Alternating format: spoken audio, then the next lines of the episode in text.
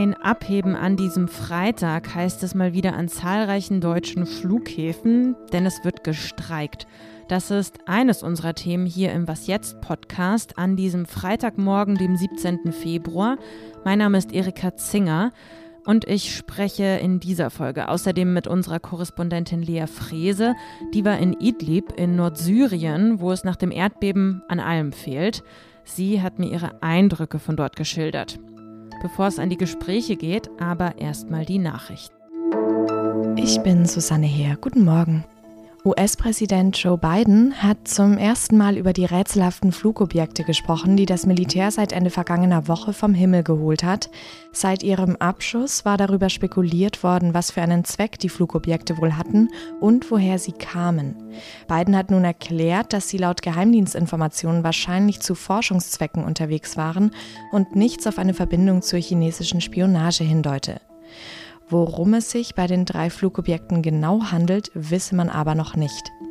Sie waren über Alaska, eines über Kanada und eines über dem Huronsee im Norden der USA abgeschossen worden.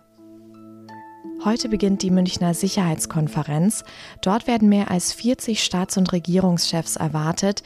Zu den Gästen zählen unter anderem US-Vizepräsidentin Kamala Harris, Frankreichs Präsident Emmanuel Macron und EU-Kommissionspräsidentin Ursula von der Leyen. Die italienische Ministerpräsidentin Giorgia Meloni hat ihre Teilnahme wegen einer Grippe abgesagt.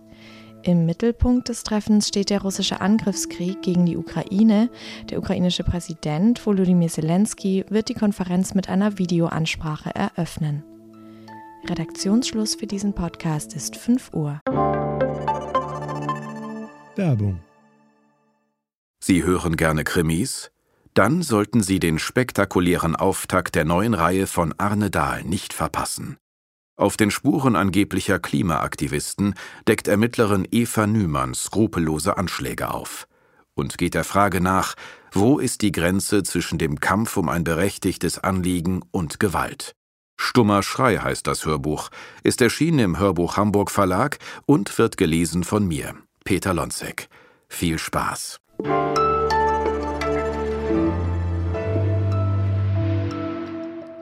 Liste ist lang. An diesem Freitag sollen die Flughäfen in München, Frankfurt, Hamburg und Stuttgart, in Dortmund, Hannover und Bremen ganztägig lahmgelegt werden. Das hat die Gewerkschaft Verdi bekannt gegeben.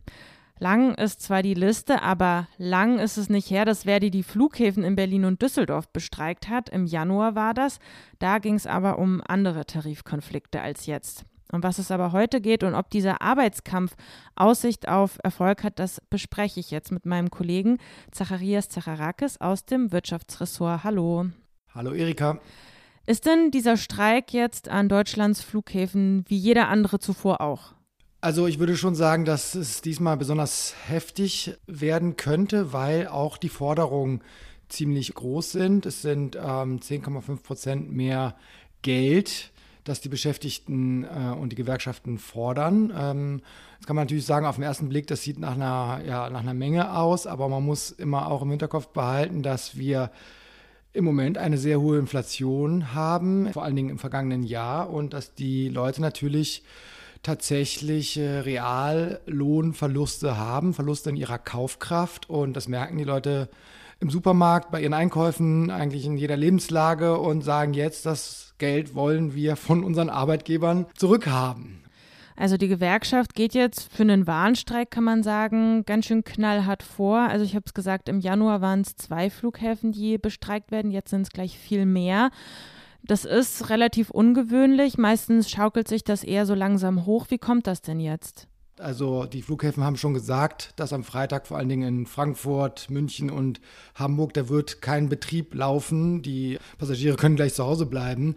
Also dass das in dieser Form durchgezogen wird bei einem Warnstreik, die Verhandlungen laufen ja noch, das ist ungewöhnlich. Eine Gewerkschaft versucht dem Unternehmen schon klarzumachen, dass sie ihre Forderungen auch durchsetzen kann und zwar schon relativ zügig. Und äh, was signalisiert werden soll, ist, dass man jetzt zeigt, okay, wir haben die Kraft, diese Forderungen durchzusetzen äh, und macht lieber schnell mit, anstatt diesen Konflikt in die Länge zu ziehen und äh, dadurch euch selbst zu schaden. Und in diesem Zusammenhang sagt ja zum Beispiel die stellvertretende Verdi-Vorsitzende Christine Behle im Handelsblatt, jetzt muss was passieren, sonst droht der nächste Chaos-Sommer, so lautet quasi ihre Warnung. Ist denn diese Drohung ein ausreichendes Druckmittel? Was glaubst du?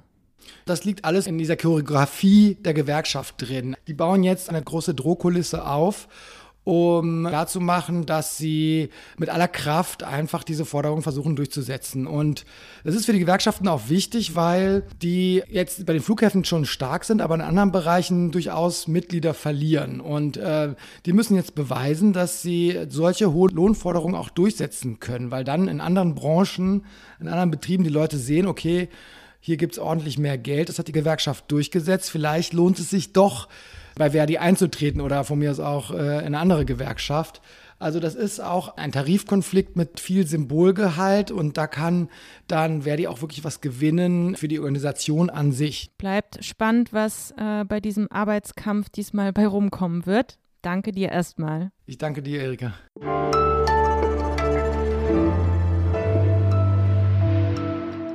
Und sonst so?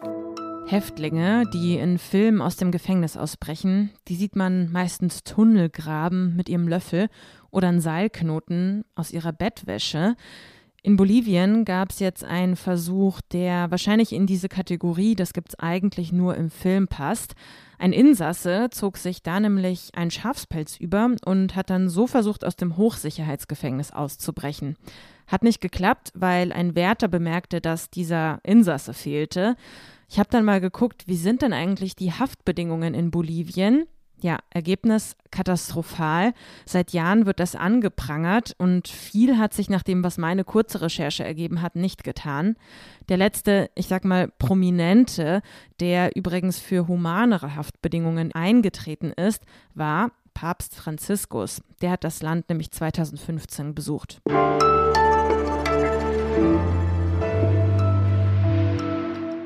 Etwas mehr als eine Woche ist das Erdbeben, das die Türkei und Syrien erfasste, her. Und es sind vor allem tausende Menschen in Syrien, die nach dem Beben immer noch weitestgehend auf sich allein gestellt sind.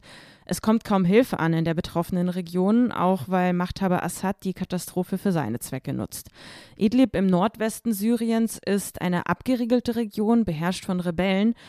Und das erste Mal seit Monaten konnten jetzt ausländische JournalistInnen die Region besuchen. Mit dabei war die Zeitkorrespondentin Lea Frese und mit ihr will ich jetzt über ihre Eindrücke sprechen. Hallo Lea. Hallo Erika. Wir kennen ja Idlib vor allem aus den Nachrichten, also Bilder von Zerstörung kommen mir da in den Sinn, Zerstörung, die durch Bomben des Assad-Regimes und Russlands herbeigeführt wurde. Jetzt ist auch noch das Erdbeben dazugekommen. Du warst da in Idlib, wie sieht es da jetzt heute aus? Ja, wenn man reinfährt nach Idlib durch diesen einen Grenzübergang, der gerade passierbar ist, dann wird dieses Lagebild, was man sonst aus den Nachrichten kennt, lebendig. Es war ein ganz kurzer Besuch, den wir machen konnten, aber sehr eindrücklich. Da war erstmal dieser ganz dichte Staub über den ganzen Trümmern. Der war so intensiv, am Anfang musste man ganz viel husten und dann äh, wurde einem richtig übel davon. Ich habe Menschen gesehen, die mit bloßen Händen wirklich in, in den Trümmern geräumt haben, äh, weil es kaum schweres Gerät gibt, kaum Bagger. Ich habe vor allen Dingen gesehen, dass die Leute ziemlich allein waren. Keinerlei ausländische Hilfe, keine Rettungsteams, keine großen Lieferungen mit Zelten. Gleichzeitig war da eine große Solidarität. Also Leute helfen sich natürlich sehr, sehr viel selbst und die syrischen Organisationen vor Ort waren super aktiv. Die Weißhelme zum Beispiel, diese berühmten Retter. Hm, ja, du sprichst da schon einen wichtigen Punkt an, die Hilfe vor Ort. Man könnte ja jetzt annehmen, dass in so einer Ausnahmesituation wie dieser, es gibt eine Naturkatastrophe, man die Tore aufmacht und sagt, wir lassen Hilfe hinein, damit den Menschen vor Ort geholfen werden kann, aber die internationale Hilfe kommt nicht wirklich dort an. Womit hängt das denn zusammen? Idlib im Nordwesten Syriens ist echt wie so eine Insel der Verbannten. Diese Region ist von allen Seiten abgeschottet. Äh, an der Grenze zur Türkei gibt es eine Mauer, auf der anderen Seite ist die Front zu Assad. Idlib hängt praktisch schon seit Jahren jetzt auch von Hilfslieferungen ab aus dem Ausland, vor allen Dingen koordiniert von der UN. Und dass jetzt in diesem Moment, in dieser Ausnahmesituation nicht die Hilfe gekommen ist, äh, die es gebraucht hätte, liegt auch daran, dass vor allen Dingen die Vereinten Nationen ausgerechnet jetzt festgehalten haben an diplomatischem Protokoll, an bürokratischen Prozessen. Man hat sich an, äh, an Vereinbarungen gehalten, die vielleicht, die schon unter normalen Umständen sehr schwierig sind. Zum Beispiel, dass nur ein Grenzübergang benutzt werden darf für Hilfslieferungen und nicht alle. Ja, in der Summe, man hatte nicht den Mut, schnell zu handeln, weil das politische, auch ein politisches Risiko gewesen wäre. Also du hast deine Eindrücke in der Reportage zusammengefasst. Ich habe die schon gelesen und darf sagen, dass du da ein ziemlich trostloses Bild dieser Region zeichnest.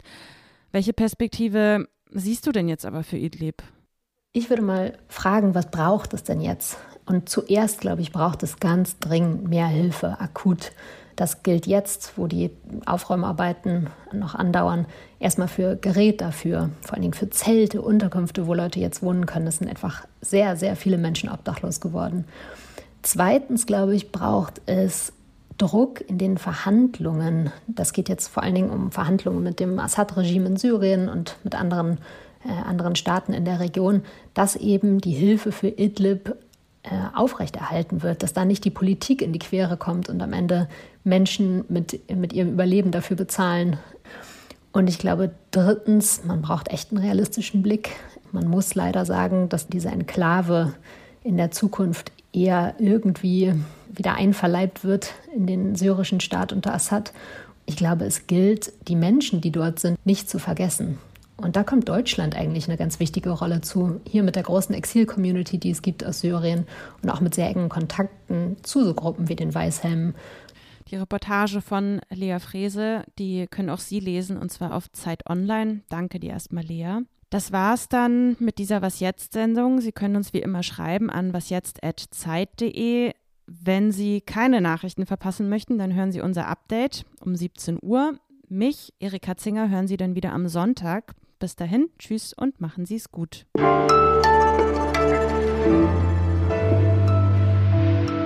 Ja, ich glaube, so viel Schmerz wie in Idlib habe ich sehr, sehr lange nicht gesehen.